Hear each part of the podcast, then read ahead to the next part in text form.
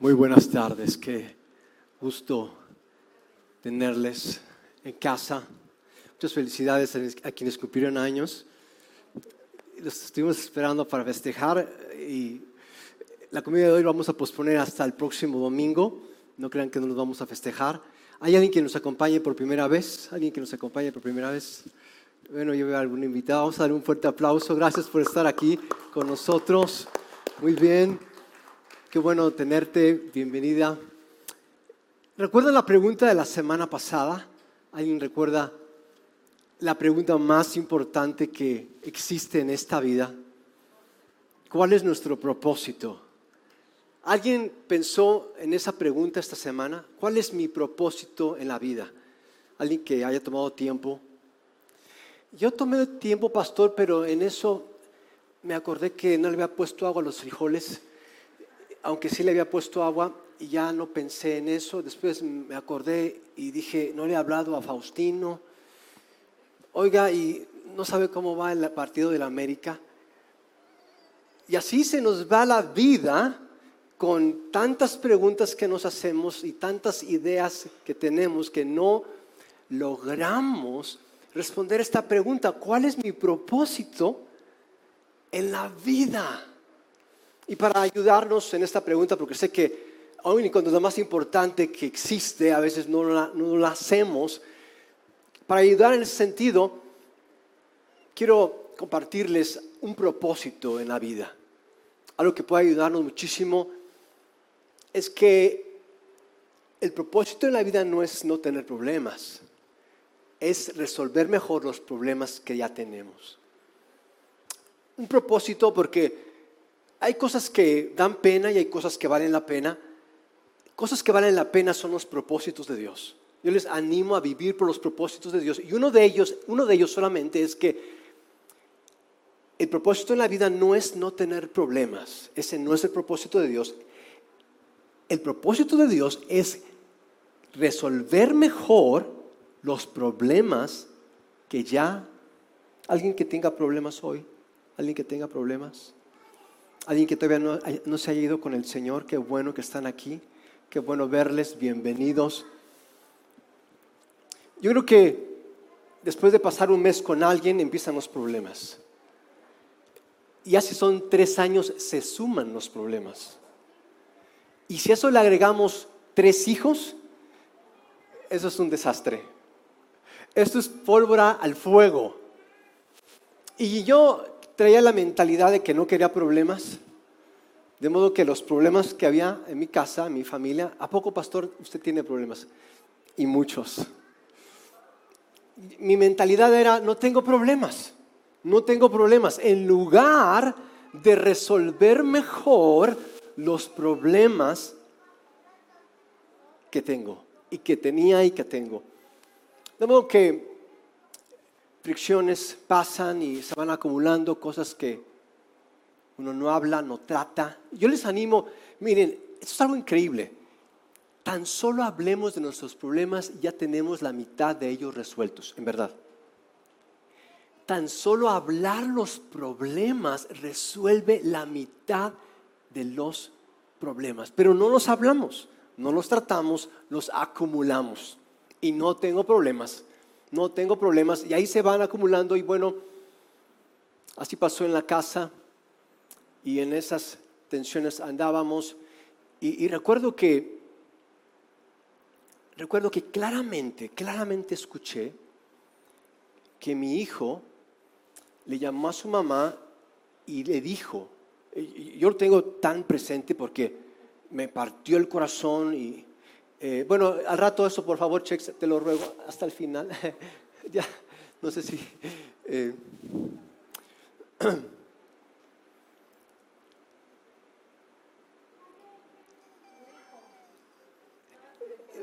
mi, hijo, mi hijo se comunica eh, con su teléfono diciéndole Siri, así le habla, Siri, márcale a tal.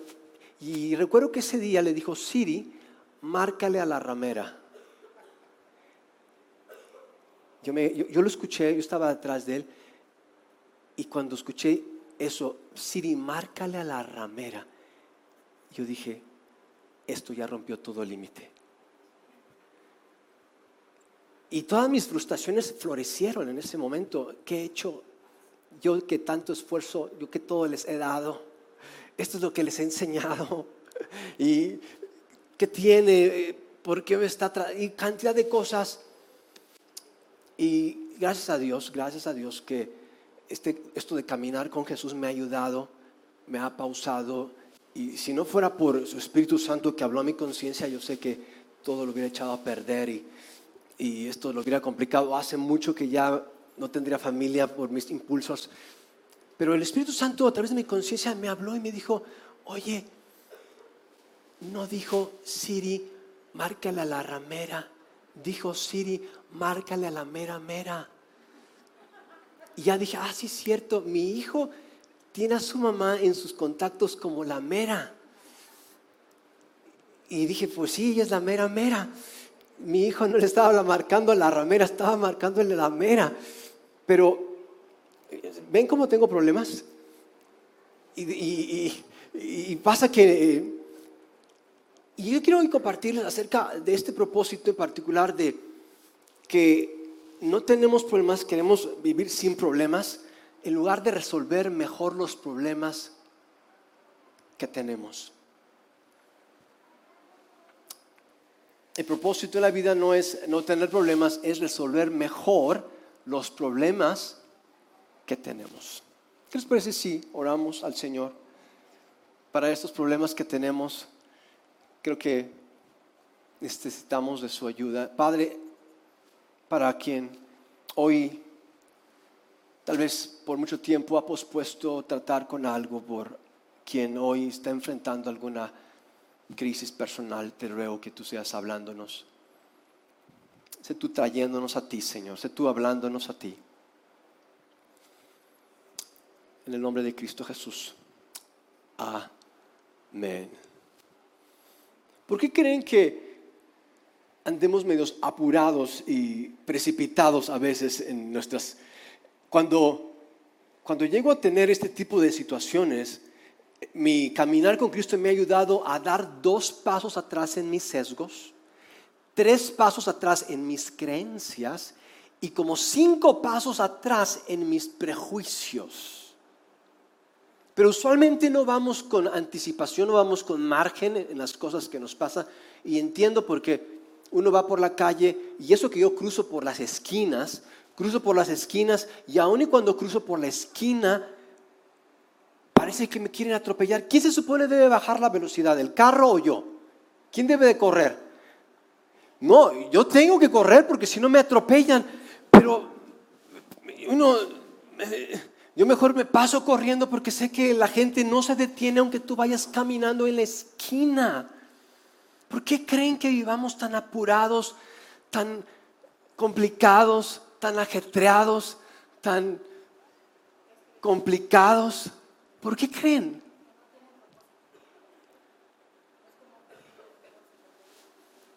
Yo creo que es porque no sabemos lo que es más importante.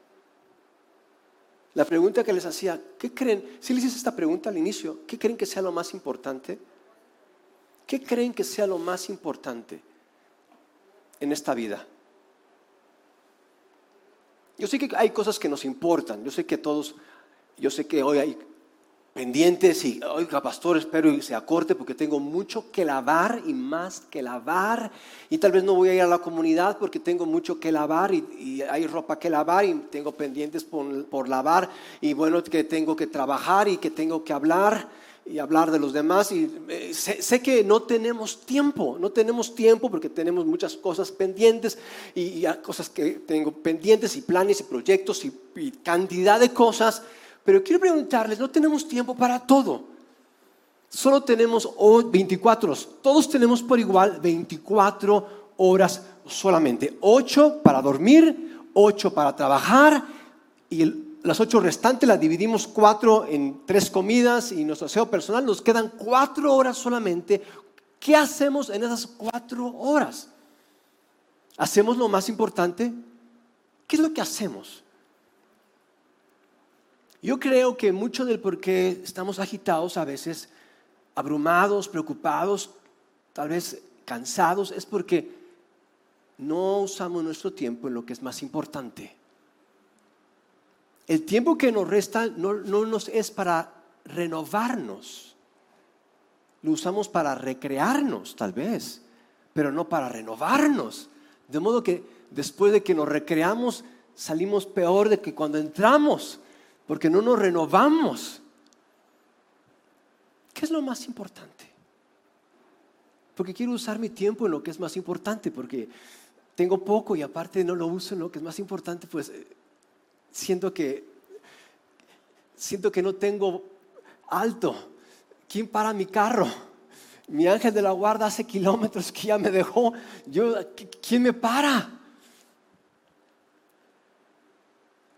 Y no todo es importante, ¿estamos de acuerdo? No todo es importante. Importante es la salud, ¿estamos de acuerdo? Importante es la salud. Más importante es la alimentación. ¿Cuántos creen que sea importante la felicidad? ¿Saben? Más importante es la paz. Más importante que la felicidad. Una vez le dije a un amigo que, de hecho es un, familiar muy cercano, que me mandaba siempre reflexiones de ser feliz y disfruta la vida. Y una vez le dije, oye, ¿sabías que es más importante la paz que la felicidad? Ya nunca más me volvió a mandar mensajes. Yo dije, ¿pero qué le dije? ¿Qué hice? ¿Por qué me trata así? Más importante que la felicidad es la paz. El dinero es importante. Pero ¿saben qué es más importante que el dinero? La lealtad. El dinero es bien importante, pero más importante que el dinero es la pero no sabemos, no sabemos lo que es más importante. Lo que nos es importante parece que no importa y lo que no importa parece que sí es importante. Y, después, después no entendemos por qué andamos todos complicados. Creo que estoy haciendo las cosas al revés, siento que algo estoy haciendo mal, y, quiero hablarles de la vida de Jesús porque no ha habido persona tan enfocada, tan dedicada a lo más importante que Jesús. No ha habido nadie en toda la historia de la humanidad tan humilde y tan sencillo como Jesús. Es increíble la vida de Jesús. Imagínate, Jesús, el Hijo de Dios, viene a salvar a la humanidad y era como para que desde kinder estuviera ya apurado ya haciendo algo. En el kinder, tus primeros milagros, Jesús, esto tiene que empezarse a mover. ¿Y qué es la que vemos en la historia de nuestro Salvador? Que es hasta los 30 años. Esperó hasta los 30. Pero no, puedes hacer más pausado esto, Señor. ¿Acaso no ves la necesidad? ¿No te pesa? No solamente llegas cuando quieres, 30 años tienes que esperar. Y saben, esto, esto, esto se pone peor, porque a los 30 años que comienza su ministerio, ¿saben qué es lo primero que hace Jesús? Lo primero que Jesús hace cuando empieza su ministerio público es tomarse unas vacaciones. Porque siente que no ha tenido tiempo con su papá ni con el Espíritu Santo y se va, no quiero que nadie me moleste, y por 40 días se va al desierto a estar solo con su Padre y con el Espíritu Santo. Y lo increíble de esto es que, ¿qué pasaría contigo si tú vas a un desierto sin comida y sin bebida? ¿Cuántos se pondrían mal? ¿Cuántos se pondrían mal? Al tercer día, no al 40. No al pastor ni al tercer día, a las 24 horas yo ya me regreso con mi mamá. Imagínense esto. Dice la escritura que pasados 40 días Jesús regresó fortalecido en el Espíritu Santo. Aprovechó su tiempo, como que estaba haciendo algo importante. Y aquí no, aquí no para esto de, la lentitud de Jesús. A mí me choca la gente lenta. Eh, yo por eso eh, eh, digo, eh, a veces quisieras yo eh, quitarla, yo, yo lo hago, eh, me estresa, me estresa. Y tanto que me ha enseñado Jesús. Este, mensaje me ha costado tanto, mis amados. Me ha costado tanto las lágrimas, porque esto de, de querer que ya se den las cosas, de que ya es el tiempo, yo era así, yo decía, no hay tiempo que perder y vamos a hacerlo ahora. Pero veo, no, había visto, no había visto la vida de Jesús y qué mejor ejemplo. Díganme, ¿quién ha aprovechado mejor su vida que Jesús? Jesús en tres años hizo lo que nadie ha hecho en toda una historia. En tres, solo tres años cambió la historia de la humanidad. Y Jesús regresa del desierto fortalecido en el Espíritu Santo. ¿Y saben qué hace Jesús? ¿Qué es lo primero que hace Jesús? Pues debería de ir a ver las multitudes hambrientas.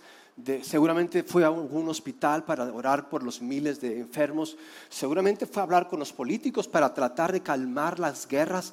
Algo útil habrá hecho Jesús. Pastor, supongo yo. Lo primero que hace Jesús después de pasar 40 días en el desierto es ir a una boda a una fiesta, a una mundana fiesta. Y no solamente va a la fiesta, se queda los siete días. ¿Qué tiempo duraban siete días? Los siete días hasta lo último. De hecho, sé que aguantó los siete días porque ya se les había acabado el vino. Aparte de que está en la fiesta, aparte les provee más vino para que se queden más tiempo. Señor Jesús, creo que es de Dios, ya se les acabó el vino, que acabe aquí la fiesta.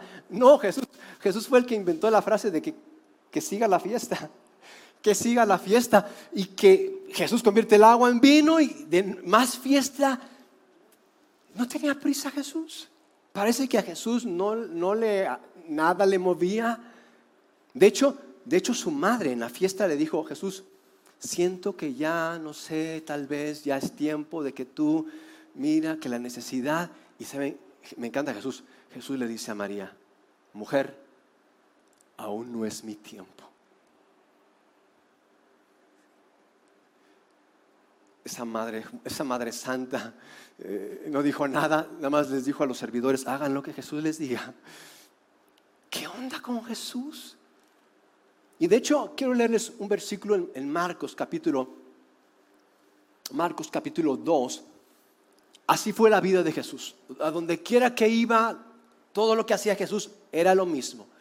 Luego, mientras caminaban, no mientras iban apurados, mientras ya se les hacía tarde, mientras veían cómo acelerar esto, no vas a encontrar a Jesús corriendo, apurando, a ver discípulos, ¿dónde están? Ya no vas a encontrar en ninguna parte a Jesús con prisas. Siempre iba caminando, caminando. No, no, caminando rápido, no marchando, caminando. Jesús caminando vio a Mateo, hijo de Alfeo, que estaba sentado en el lugar donde se cobraban los impuestos de Roma, y le dijo, sígueme. Y así fue, recuerdan cuando Jesús llegó a un lugar y un hombre le dijo, Jesús, ven conmigo porque mi hija mi hija se está muriendo, por favor. Y Jesús no corrió, no se aceleró, le dijo, bueno, vamos. Y ahí va caminando. Iba tan lento Jesús que una mujer que hacía 12 años padecía un flujo de sangre, lo detuvo y salió poder de Jesús. Esa mujer sana en el acto de ese flujo de sangre que la tenía postrada por 12 años y justo cuando pasa eso, el papá de la niña que moría le dice, Jesús, ya ni te apures, ¿eh? ya, ni te preocupes, mi hija ha muerto. Entiendo, déjalo ahí. ¿Y qué le dijo Jesús? No, el que no, el que no debe apurarse eres tú. No te apures, tu hija está viva tu hija está viva, tu hija está viva. ¿La andabas matando con tus prisas? tu hija está viva. ¿Será que hemos matado muchas de nuestras esperanzas, de nuestras relaciones, muchas de nuestras promesas por nuestras prisas? ¿Será que muchas de las cosas que estamos viviendo son consecuencias? ¿Sabe? Yo he perdido más tiempo, dinero y tantas cosas más. He perdido más por mis prisas que por las presiones de otros. Yo he perdido más por mis prisas que por todas las presiones y no sé cuántas presiones de otros. Pero vivimos pensando al revés. No son mis prisas, son las presiones de otros.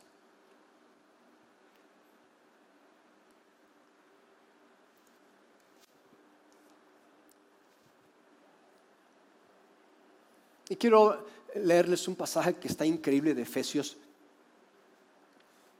Efesios capítulo 5, eh, el apóstol Pablo nos dice en cuanto al cuidado del tiempo, al cuidado de nuestra manera de vivir. Dice Pablo, tengan mucho cuidado de su manera de vivir. No vivan como necios, sino como sabios. ¿Quiénes son las personas necias? Encuentro en la escritura que las personas necias son las personas que viven por el corto plazo por la satisfacción inmediata. Los sabios, por lo contrario, son las personas que viven por el largo plazo, no, no solo por el largo plazo, por lo eterno. Son las personas que no viven para el hoy ni para el mañana, viven para el día final, para el día final. Son los sabios los que tienen paso, los que van al paso,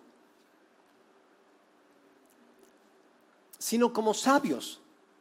Y dice, vean esto de, Pablo, ¿cómo es vivir como sabios? Sabiendo, dice Pablo, cuál es, aprovechando al máximo cada momento oportuno porque los días son malos.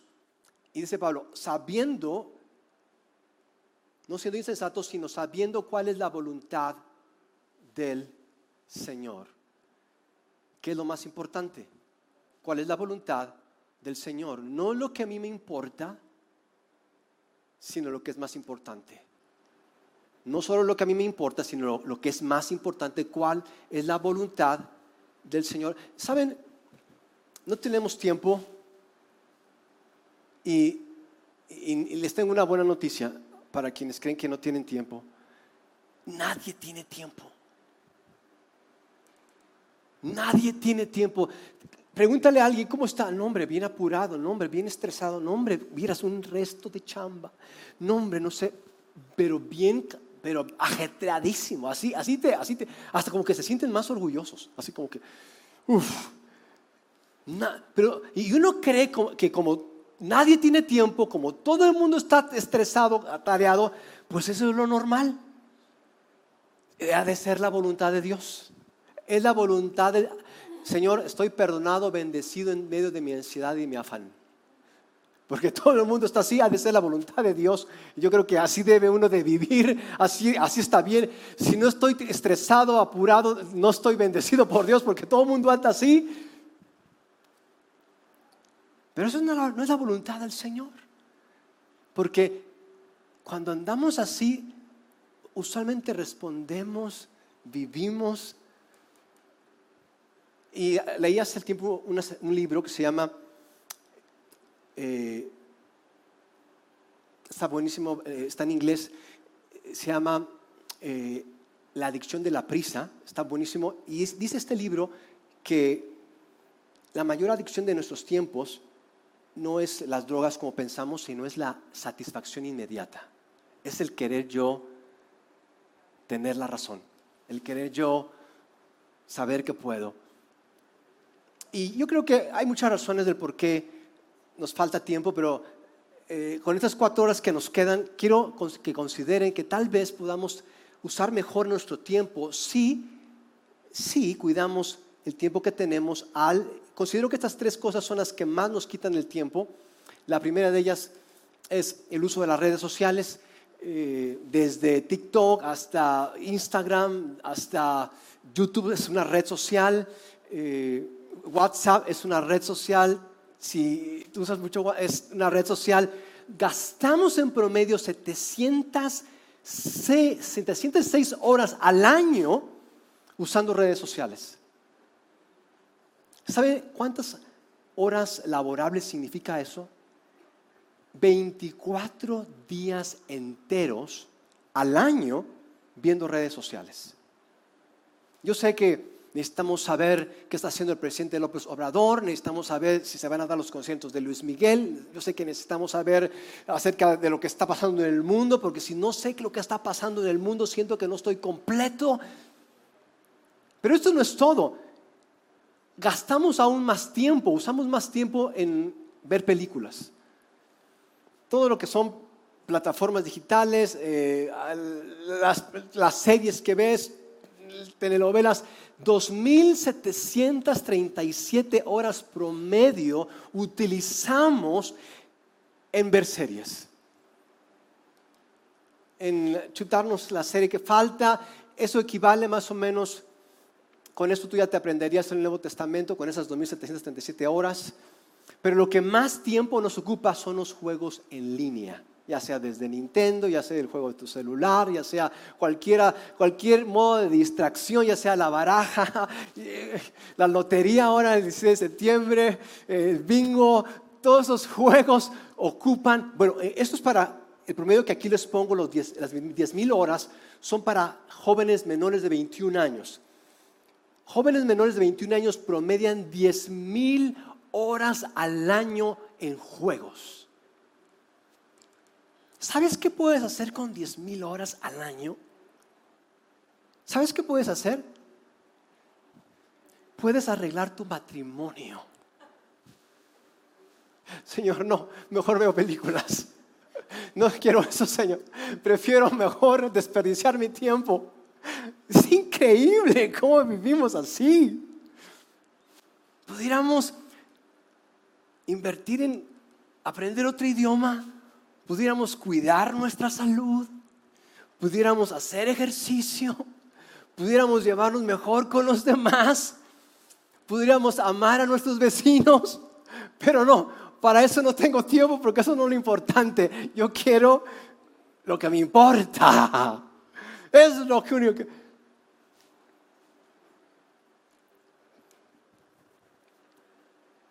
¿Qué hacemos, pastor? No sé. Porque yo también estoy luchando con eso. Yo también me, ignoro mis problemas en lugar de resolver mejor mis problemas. No sé qué hacer a veces, pero quiero, quiero compartirles algunas cosas que me han ayudado. Y es, es hacer esta oración, una oración sencilla. La puedes hacer en cualquier momento, no tienes que... Eh, tal vez esperarte a, tu devocional, quiero que hagan esta oración. Padre, quiero ir a tu paso, quiero escuchar y quiero entender quién soy en ti. ¿Cuántos pueden hacer esta oración? No, les quiero poner cosas así pesadas y vayan a este curso y vayan a algún monasterio y enciérrense quiero que solamente, ¿cuántos pueden hacer esta oración de todo corazón esta semana? ¿Cuántos se comprometen conmigo a hacerlo siete días, de aquí hasta el próximo domingo? Todos los días, en algún momento, eh, cada momento, Señor, siento que me estoy ahorita adelantando. Padre, de hecho, ¿qué les parece si lo, lo leemos juntos? ¿Ok? Padre, quiero ir a tu paso, escuchar y entender quién soy en ti. Otra vez, ¿qué les parece? Pero ahora ya hablando. ¿Sí? ¿Ok?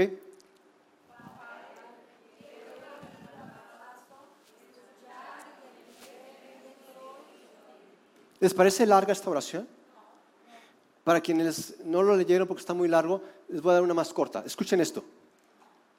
Padre, quiero recibir de ti para darme a ti y darme a otros.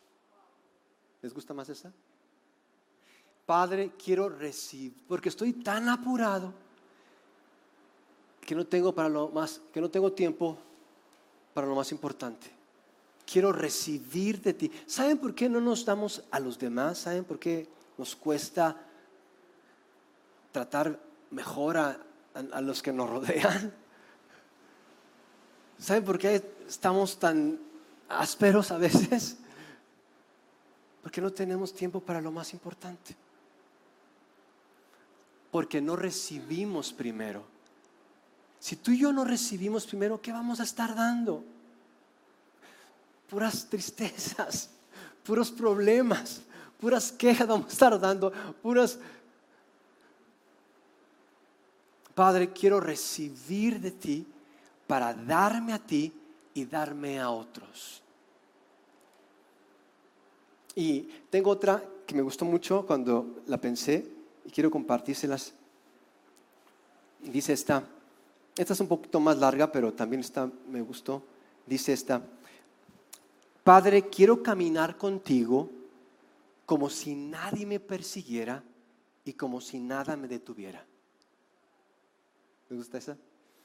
Padre, quiero caminar contigo como si nadie me persiguiera y como si nada me detuviera para ser amado, amarte y amar. Para ser amado, amarte y amar. ¿Saben? Tal vez estemos haciendo muchísimas cosas y está, y está muy bien. Tal vez estemos cansados de todos los pendientes que tenemos, pero quiero decirles que si no amamos, no estamos haciendo nada importante. Si tú y yo no estamos amando a otros incondicionalmente, completamente, mis amigos, no estamos haciendo nada realmente importante. ¿Saben qué mata el amor? No es la infidelidad, aunque sé que queremos, yo quiero ver sangre. Es la prisa. Lo que mata el amor no es la infidelidad, no es como es, es mi prisa. Es lo que mata el amor, es mi prisa. ¿Cómo sé esto? Porque cuando Pablo habló del amor, la primera característica del amor es paciente. El amor es paciente lo que mata el amor es la prisa. Y lo básico en la vida, yo sé que queremos ser muy espirituales y saber los misterios y cuando regresa Cristo y estar listos para cuando venga, pero lo básico en la vida, ¿saben, ¿saben qué es? Es el amor. Nos hacemos, crecemos y nos hacemos las personas que Dios pensó que fuéramos cuando nos mantenemos en lo básico. Y lo básico es que Dios es amor, que Dios en Cristo pagó por todos mis pecados, soy amado para que yo ame como Él me amó. Así como Él me amó, Dios me llama a amar. No quiere que le ame más, no quiere que le ame menos. Así como Él me amó, así Él me ama. Lo más importante es amar, es amar, es lo más importante. ¿Y saben qué hizo Jesús mientras estuvo aquí en la tierra? Cada paso que daba, cada paso que daba, ¿saben a dónde dirigían sus pasos? Los pasos de Jesús iban a la cruz. No había otro lugar al que Él se dirigiera. Todos sus pasos, Él iba a la cruz. Él iba a la cruz. Porque eso es lo más importante. Lo más importante es el amor, el sacrificio. Si tú y yo no nos sacrificamos por otros, si tú y yo no estamos dándonos por otros en amor, no estamos haciendo lo más importante. Estamos muy apurados. Estamos muy impacientes. Lo más importante es el amor. Jesús fue y entregó su vida y sacrificó su vida para que fuéramos perdonados. Y así como Él nos amó, Él nos dice, ámame, ámame como yo te amo, perdóname como yo te perdono, sirve como yo te sirvo. Ama como yo te amo, no como alguien te amargó. Ama como yo te amo y no como alguien te amargó. ¿Cómo estamos amando? ¿Estamos amando como Jesús nos ama o como queremos que nos amen? Porque cuando queremos amar, cuando tú y yo buscamos amar como nos aman, ya sea nos vamos a atrasar o ya sea nos vamos a adelantar, pero no vamos a caminar amando como Jesús.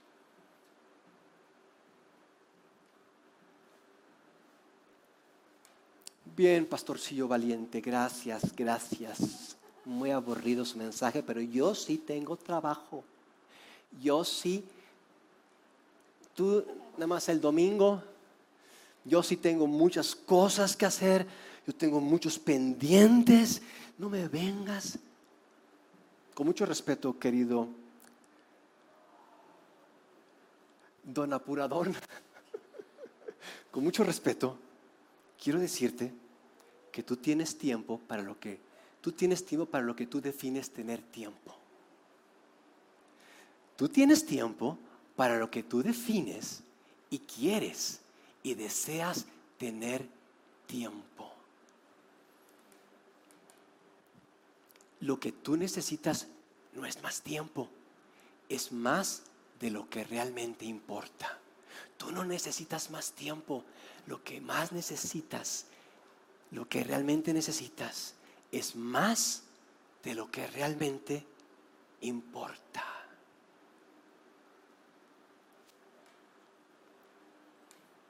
De modo que quiero preguntarles, ¿qué es lo que más importa? ¿Qué es lo que más importa? ¿Qué es lo que más importa? ¿Qué les parece si oramos? ¿Cuántos quieren orar? ¿Cuántos quieren orar a Dios? Wow, Señor, qué difícil hablar de esto. Porque yo tengo mis planes y, tengo mis tiempos. Y creo que eso es lo más importante. Son mis planes y son mis tiempos. y y darle la vuelta a esta manera de pensar es, es tan complicado, Señor, porque todo lo que nos todo lo que escuchamos a nuestro alrededor, todo lo que vemos a nuestro alrededor es ve más rápido y no te dejes. Y haz algo más y no pierdas tiempo. Pero en eso estamos perdiendo nuestra vida estamos perdiendo más y más de nuestra vida, de nuestro propósito, estamos perdiendo más y más nuestras relaciones más importantes, nuestras relaciones con nuestros hijos, nuestras relaciones con nuestros cónyuges, nuestras relaciones con nuestro propósito en la vida, nuestra relación con nosotros mismos y sobre todo nuestra relación contigo. Lo más importante es mi relación contigo allí en tu lugar, quiero preguntarte, ¿tienes una relación con Dios? ¿Realmente conoces a Dios? O tal vez como yo hace, que por mucho tiempo, por muchos años viví apurado en una religión, queriendo agradar a Dios por lo que hacía, esforzándome, disciplinándome, pero cayendo vez tras vez, cayendo vez tras vez. Yo pensaba que lo conocía, ¿Conoces a Dios?